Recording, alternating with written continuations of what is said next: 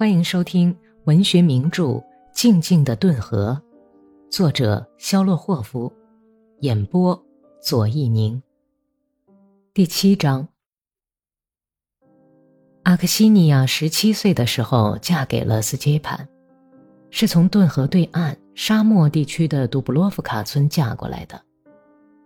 在出嫁前一年的秋天，她在离村子巴俄里的草原上耕地，夜里。他的父亲，那个五十岁的老头子，把他的手绑起来，强奸了他。然后老头子威胁他说：“你要是敢说出一句，我就宰了你；你要是不说出来，我就给你买一件天鹅绒上衣和一双带套鞋的高筒靴子。你要给我记住，要是走漏半点风声，我就宰了你。”事后，阿克西尼亚只穿着一条撕烂的衬裙跑回了村子。他倒在母亲脚边，上气不接下气地哭着诉说。母亲和哥哥，一个刚复员回来的阿德曼斯集团的哥萨克，把马套在车上，叫阿克西尼亚也坐在车上，赶到父亲那里去。这巴俄里的路程，哥哥差点没把马给抽死。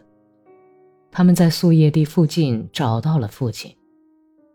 老头子喝得烂醉，睡在铺在地上的羊皮大衣上，身边有一个空的沃特嘎酒瓶。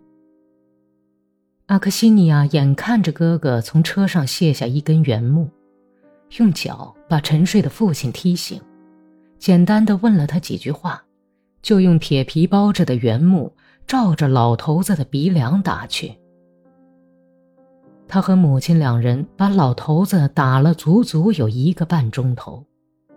年迈且一向温顺的母亲疯狂地揪抓已经失去知觉的丈夫的头发，哥哥拼命地用脚踢。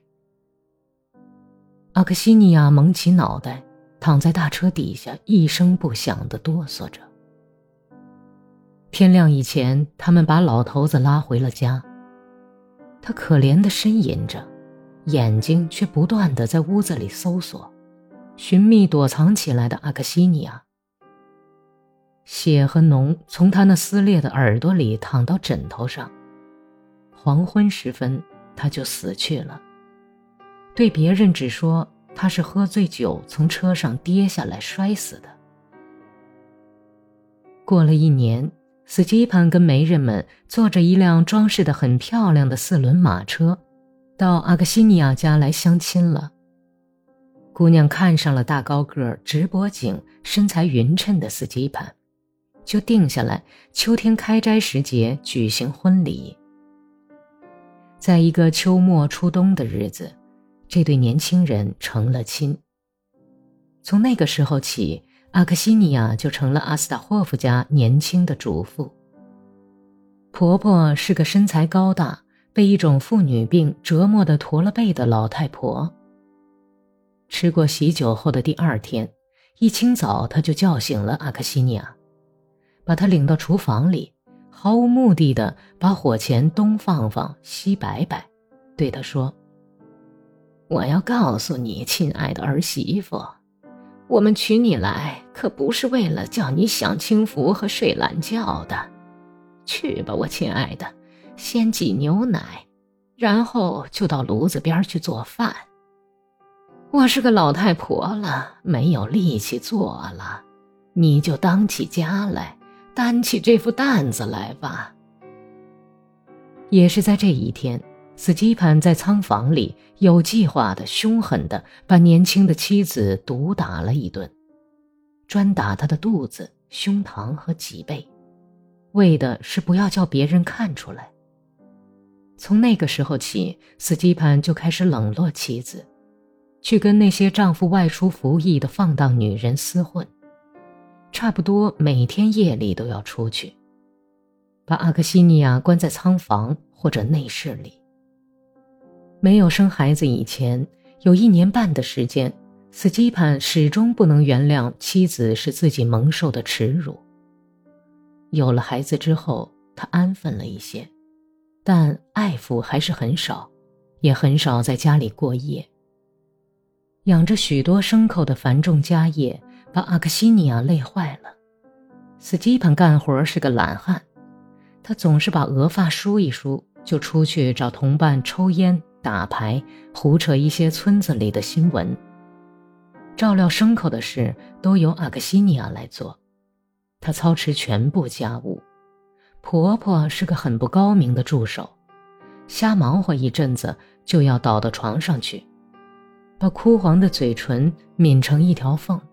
用被疼痛折磨的变得凶狠的眼睛瞅着天花板，哼哼着。在这样的时候，他那长满了难看大块黑痣的脸上就会大汗淋漓，眼睛里满含着眼泪，而且一滴一滴的流下来。这时，阿克西尼亚就扔掉手里的活儿，躲到个什么角落里，惊恐而又怜悯地望着婆婆的老脸。一年半以后，老太婆死了。那天早晨，阿克西尼亚就开始了产前的阵痛。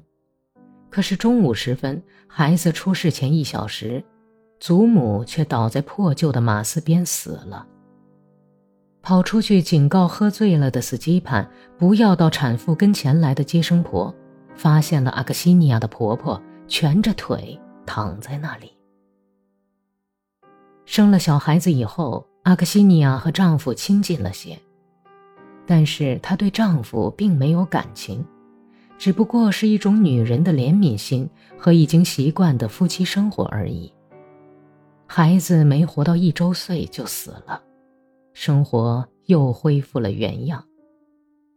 所以，当格里高利开着玩笑挡住阿克西尼亚去路的时候，他害怕地感觉到。自己已经倾心于这个可亲黝黑的小伙子了。他顽强的像公牛一样追逐着他。正是这股顽强劲儿，使阿克西尼亚感到恐惧。他看得出格里高里并不怕斯基潘，他内心里感觉到，他是绝不会就此退却的。但是理智上，他却不愿意跟他亲热。所以他竭力抗拒。然而，当他发现自己开始不管是节日还是平时，都仔细打扮起来，骗着自己，故意在他眼前抛头露面。每当格里高利的两只黑眼睛有力而疯狂地盯着他的时候，他就觉得又温暖又愉快。清晨醒来，睡眼朦胧地挤着牛奶，他会微笑着。会无缘无故的对自己说：“今天好像有什么喜事，什么喜事呢？”格里高里，格丽莎。这种充满他整个心胸的新奇情感使他惊骇，心里觉得自己仿佛是走在三月里顿河上已经开始融化的薄冰上。